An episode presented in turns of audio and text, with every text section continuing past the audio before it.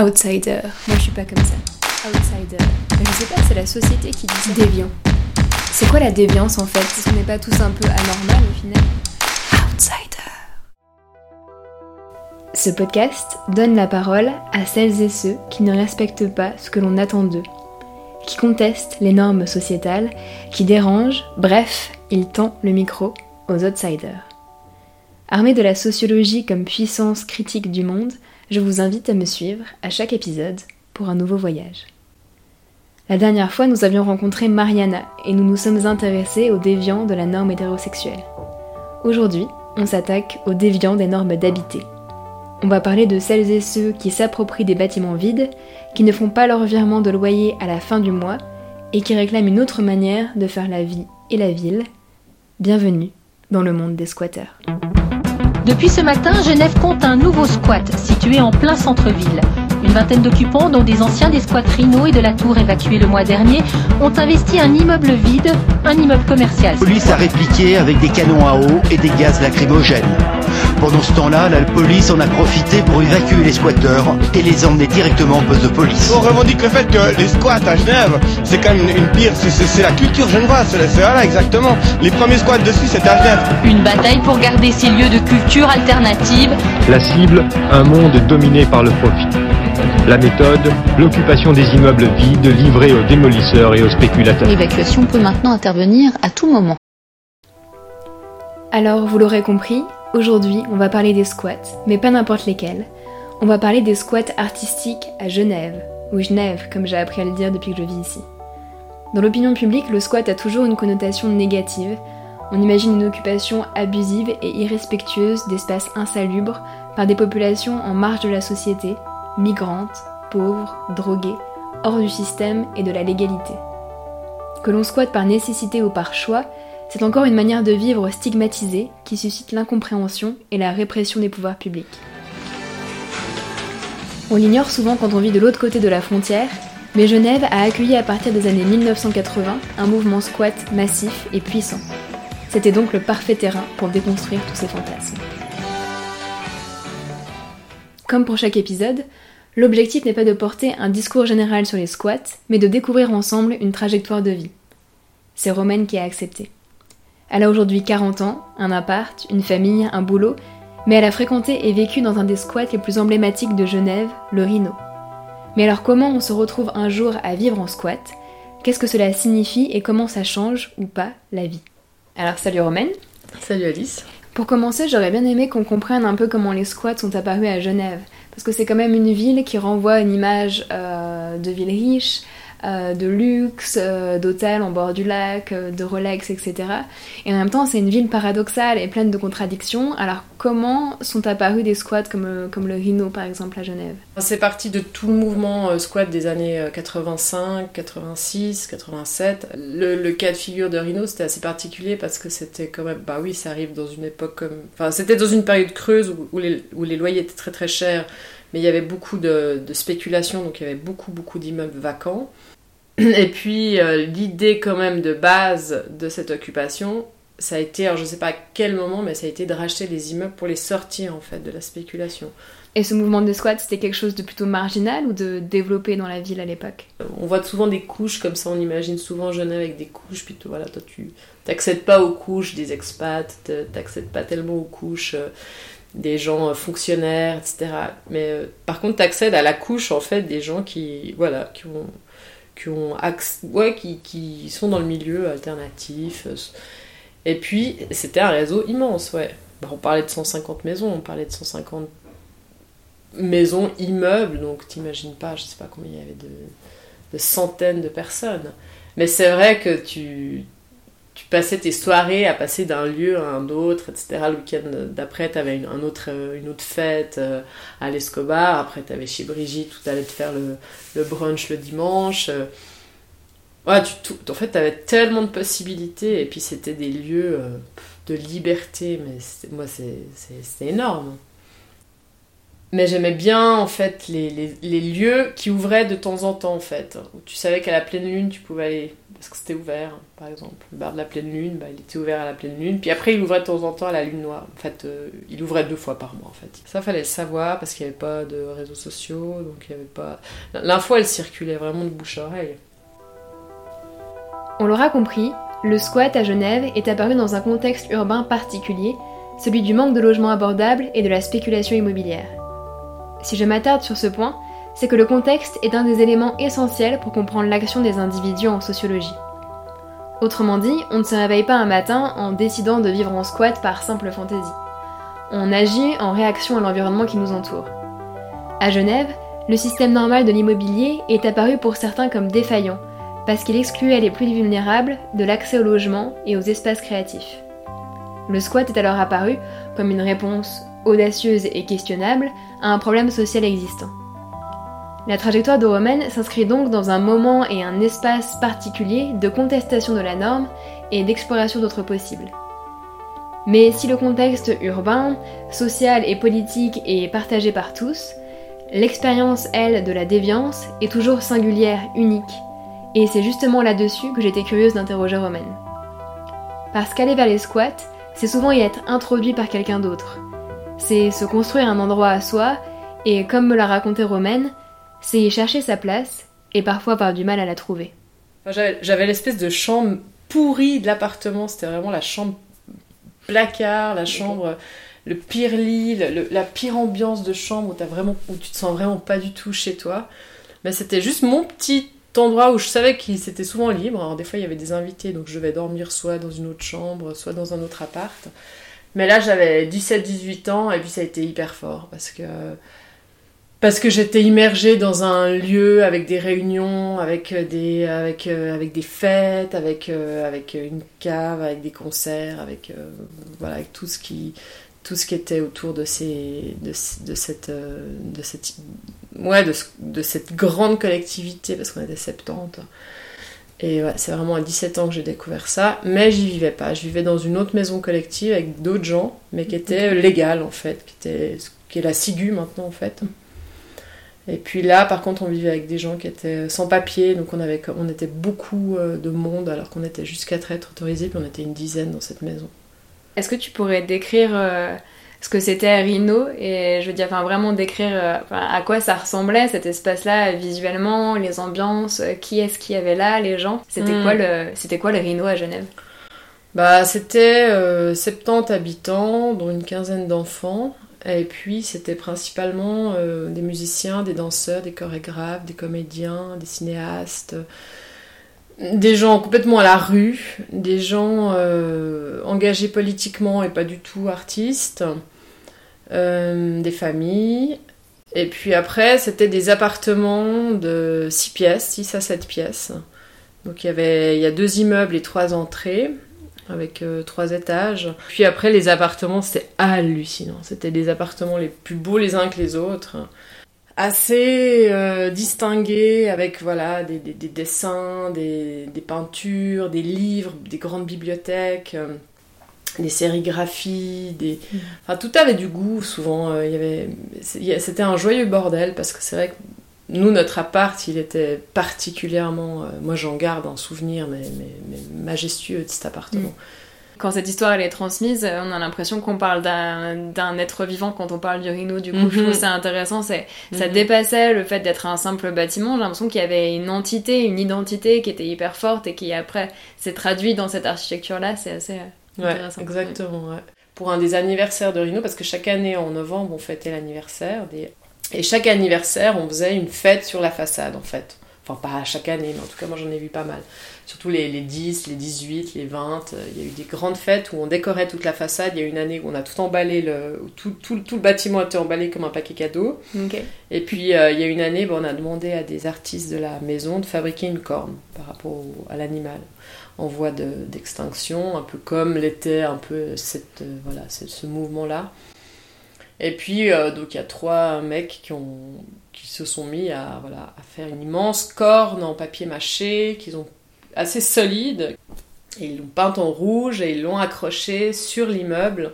Et puis ça représentait vraiment, euh, voilà, ça donnait une, une, touche complètement artistique et un peu décalée. De...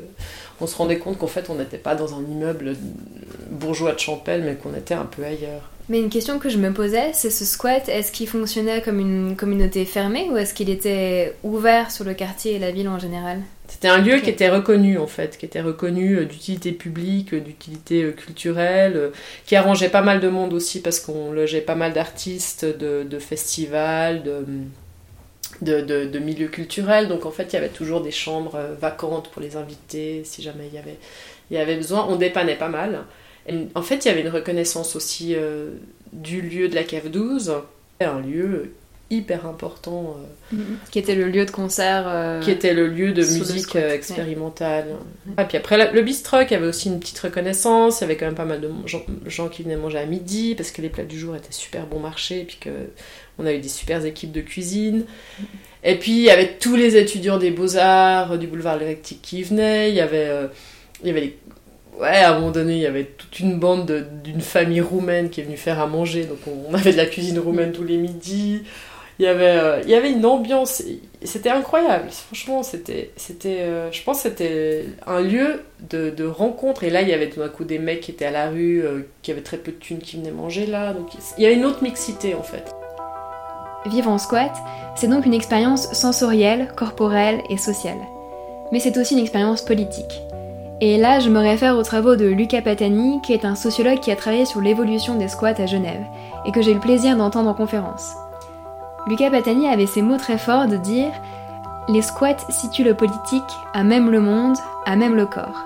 C'est la puissance du contre-espace. Et pour parler de cette dimension politique, il se référait au philosophe du XXe siècle Michel Foucault, qui a inventé le concept d'hétérotopie. L'hétérotopie, ce serait l'idée qu'il existe des endroits physiques de l'utopie. Et ce que j'ai trouvé fascinant avec le témoignage de Romaine, c'est qu'effectivement le squat de Rhino était un lieu d'expérimentation utopique, mais pas du tout pensé en isolement par rapport au reste de la société. C'est un lieu qui joue un rôle important, non seulement pour les personnes du milieu alternatif, mais aussi pour les gens de la ville et du quartier. Et on touche là, à mon avis, à une tension intéressante. Les utopies des squats, elles sont pour qui? Je, sentais que c'était vraiment. Euh, qu'on n'était pas en fait des, squatteurs d'urgence, mais qu'on était des squatteurs de confort, c'est vrai. Mais qu'en même temps, ça a un prix, parce que tu te les cailles en hiver, parce que tu, euh, tu, dois vivre avec des gens qui n'ont pas du tout les mêmes. Euh, forcément les mêmes envies que toi ou qui n'ont pas forcément les mêmes idées que toi. Tu dois taper des réunions de gestion toutes les semaines, tu dois taper tout le temps les mêmes grands euh, casse-couilles qui te font chier toutes les semaines sur les mêmes points de vue. Enfin, y a cette demande. Puis après, en, parallèle, j'ai travaillé longtemps dans un, lieu autogéré. Donc en fait, c'est aussi un prix. Et puis à un moment donné, j'ai eu besoin de sortir de ça et j'ai dit, moi je veux plus. Maintenant, je veux une hiérarchie, je veux avoir un patron qui me dise ce que je dois faire. J'ai plus envie de ça. Mm-hmm. Mais je plaisante parce que c'est pas non plus euh, ce que je fais là, mais, mais je, je... ça m'a quand même bien bouffé en tout cas. C'est un mode de fonctionnement qui est particulier, quoi, où on était beaucoup, souvent en réunion de gestion, vu qu'on est 70 habitants, on était souvent une, vingt, trentaine, donc en fait, euh, tu, voilà, tu lèves la main pour parler, tu prends des tours de parole, tu as quelqu'un qui donne les tours de parole, tu, tu, tu as un ordre du jour. Après, je me souviens plus très très bien des réunions de Rhino. Mais euh, après, tu as les réunions d'urgence qui sont très. qui, qui sont, euh, qui étaient un peu les, les, réunions de, de la fin en fait. Ça, c'était des réunions qui étaient très très euh, émotionnellement assez difficiles avec toute la gestion de la, de la préparation en cas d'évacuation, de, de, de, de s'enfermer, d'aller d'aller faire des, des, contrôles, de faire des tours de garde, de contrôler la police, etc. Et je vais poser la, la question triste, mais euh, du coup, comment ça s'est arrêté, tout ça? Enfin, Tout à l'heure, tu parlais de nettoyage, tu peux expliquer un peu euh, hmm. comment ça a évolué vers la fin euh? Bah, ça s'est super mal passé. ouais, moi, c'était, je pense, c'est la deuxième plus grande blessure après la séparation de mes parents. Les flics sont arrivés par un temps de merde, par un temps de pluie. Ils sont arrivés, c'était un jeudi, je crois, ils sont arrivés euh, devant l'immeuble. Moi, j'étais j'étais au théâtre, en fait. J'étais au théâtre et j'avais pas de vélo. Je sais pas pourquoi j'avais pas de vélo, mais j'avais pas de vélo. Donc, je suis allée avec mes mhm. Birken en courant jusqu'à la maison depuis l'usine. Et là, j'apprenais, en fait, que les flics étaient là, puis que c'était bon, quoi. Ils avaient... Euh, ils avaient fermé. Ils avaient mis tout le dispositif qu'il fallait pour que plus personne puisse entrer et puis que les gens qui étaient à l'intérieur soient chopés à l'intérieur et puis soient en fait, sortis, euh, emmenés dans les camions et, dégagés. Et puis ils ont tout encerclé en fait le périmètre assez largement en fait.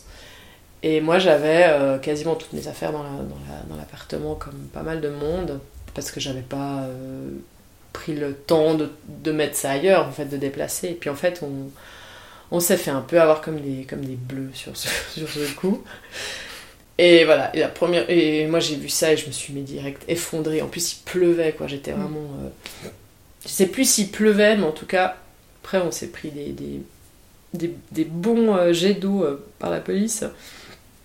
J'ai hurlé, non mais moi j'ai hurlé quoi, j'étais vraiment dans une, dans, une, une panique, dans une colère, dans une tristesse. En plus, j'avais pas mes papiers d'identité, donc c'est la seule chose que j'ai pu récupérer à ce moment-là parce qu'ils avaient. Euh, bon, après, ils ont fait tous les cartons. Après, c'était un peu le bordel. Ils ont fait les cartons de toutes les affaires. Ils ont mhm. tout envoyé ça dans un gros dépôt. Puis après, on a récup... Puis après, il y a plein de trucs qui sont partis à la benne. Moi, j'ai perdu pas mal de trucs euh, de, de, de, carnets intimes, de photographies. Mhm. Ça a été mon, grand nettoyage aussi à moi. Le récit de cette expulsion montre bien que si les autorités peuvent tolérer, normaliser pendant un temps des expériences de squat, il suffit d'un changement politique pour tout remettre en cause. À Genève, c'est un procureur général de droite qui s'emploie à vider à coup d'expulsion Genève de ses squats en quelques années. Comme nous le rappelle le sociologue Thomas Aguilera à propos des gouvernements des squats en France, il s'agit, pour l'État, de ne pas laisser des interstices urbains en dehors de la norme.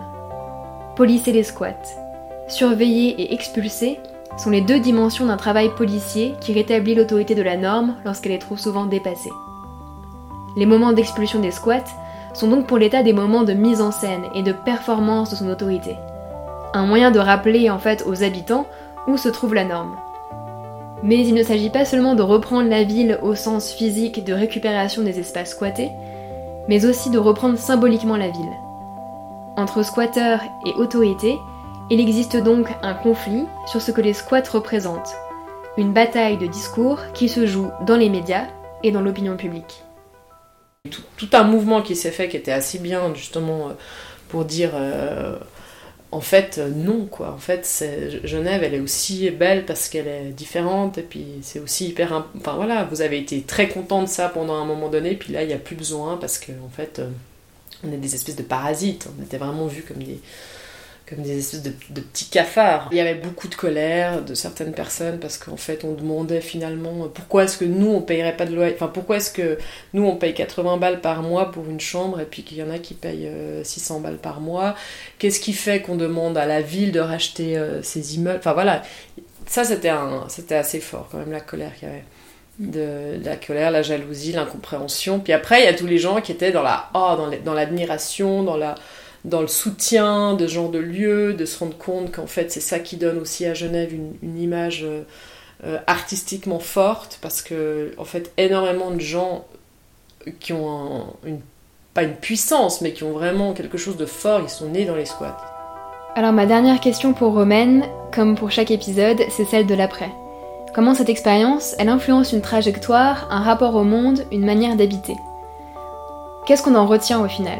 Car la vie en squat est pour beaucoup une étape dans une trajectoire, une expérience intense certes, mais toujours en sursis car illégale.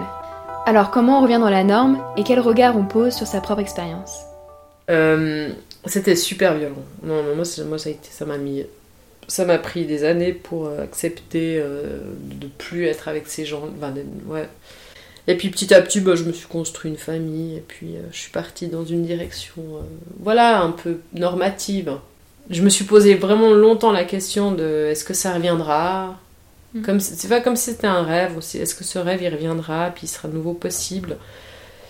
Et aussi pour les enfants pour les futures générations je me dis d'avoir connu ça ben c'est quand même euh, c'est quand même un lieu où tu te formes un peu le, ton, ton esprit politique et puis euh, ton esprit citoyen après, euh, maintenant, comme c'est plus vraiment possible, je me suis souvent posé la question bah, dans quelle forme d'habitat j'aimerais habiter. Voilà. Ouais, ça c'est. Oui, oui, ça je me le pose au quotidien. D'habiter dans un immeuble dans lequel j'habite, je me pose tous les jours la question est-ce que je suis heureuse d'être là-dedans? Quel plaisir je trouve là. Oui, oui, la question d'habiter avec des gens, c'est. C'est hyper important. Et comment émotionnellement on sort d'une expérience aussi forte que celle-là? Est-ce qu'on, je me demande, est-ce qu'on tourne un jour euh, la page ou pas? On, a, on a perdu l'esprit un peu, un peu, un peu, ouais, un peu dingue, un peu dingue, mais aussi un, un peu crade et puis un peu. Euh, moi j'ai souvent eu une odeur qui que j'ai en fait j'ai eu une odeur à Genève qui était souvent liée à mais pas au squat mais c'était une ah, c'était un peu ma petite odeur que j'ai plus jamais retrouvée dans la ville ça me manque en fait, ça m'a, ça m'a, tellement manqué. Mais, euh, mais j'ai pas du tout tourné la page, non. En fait, je suis hyper fière, en fait, je suis hyper fière d'avoir fait partie de cette histoire-là, même si j'ai eu de la peine à trouver la, ma place. Et je pense que je l'ai trouvée au moment où ça se terminait. Mais c'est pas grave en fait, je, je, sais que les choses elles résonnent après en fait. ouais, c'est marrant, il y a tout qui. Ça, ça, ça fait remonter tellement de choses, c'est fou. Merci beaucoup, Romaine. Dans cet épisode, on a parlé du rapport entre contexte et expérience personnelle de la déviance, du squat comme hétérotopie, mais aussi enjeu de répression et de bataille des discours. On a montré que c'était aussi une expérience émotionnelle forte, une manière de vivre avec les autres qui marque une vie. Bref, qu'au-delà des fantasmes, les squats ont souvent été des lieux de liberté et de créativité, justement parce que déviants. Alors j'ai envie de vous demander, où trouverons-nous les lieux de nos prochaines utopies?